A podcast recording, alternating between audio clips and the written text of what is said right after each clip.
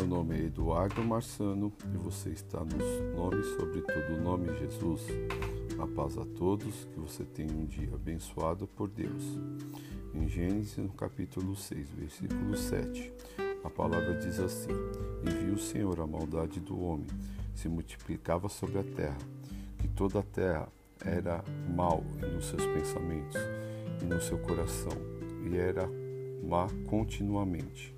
E o Senhor manda te perguntar hoje: onde está seu pensamento e o seu coração? Que a maldade dele já foi quebrada na época de Noé. Que Noé era um varão justo, reto com suas ações e andava com Deus.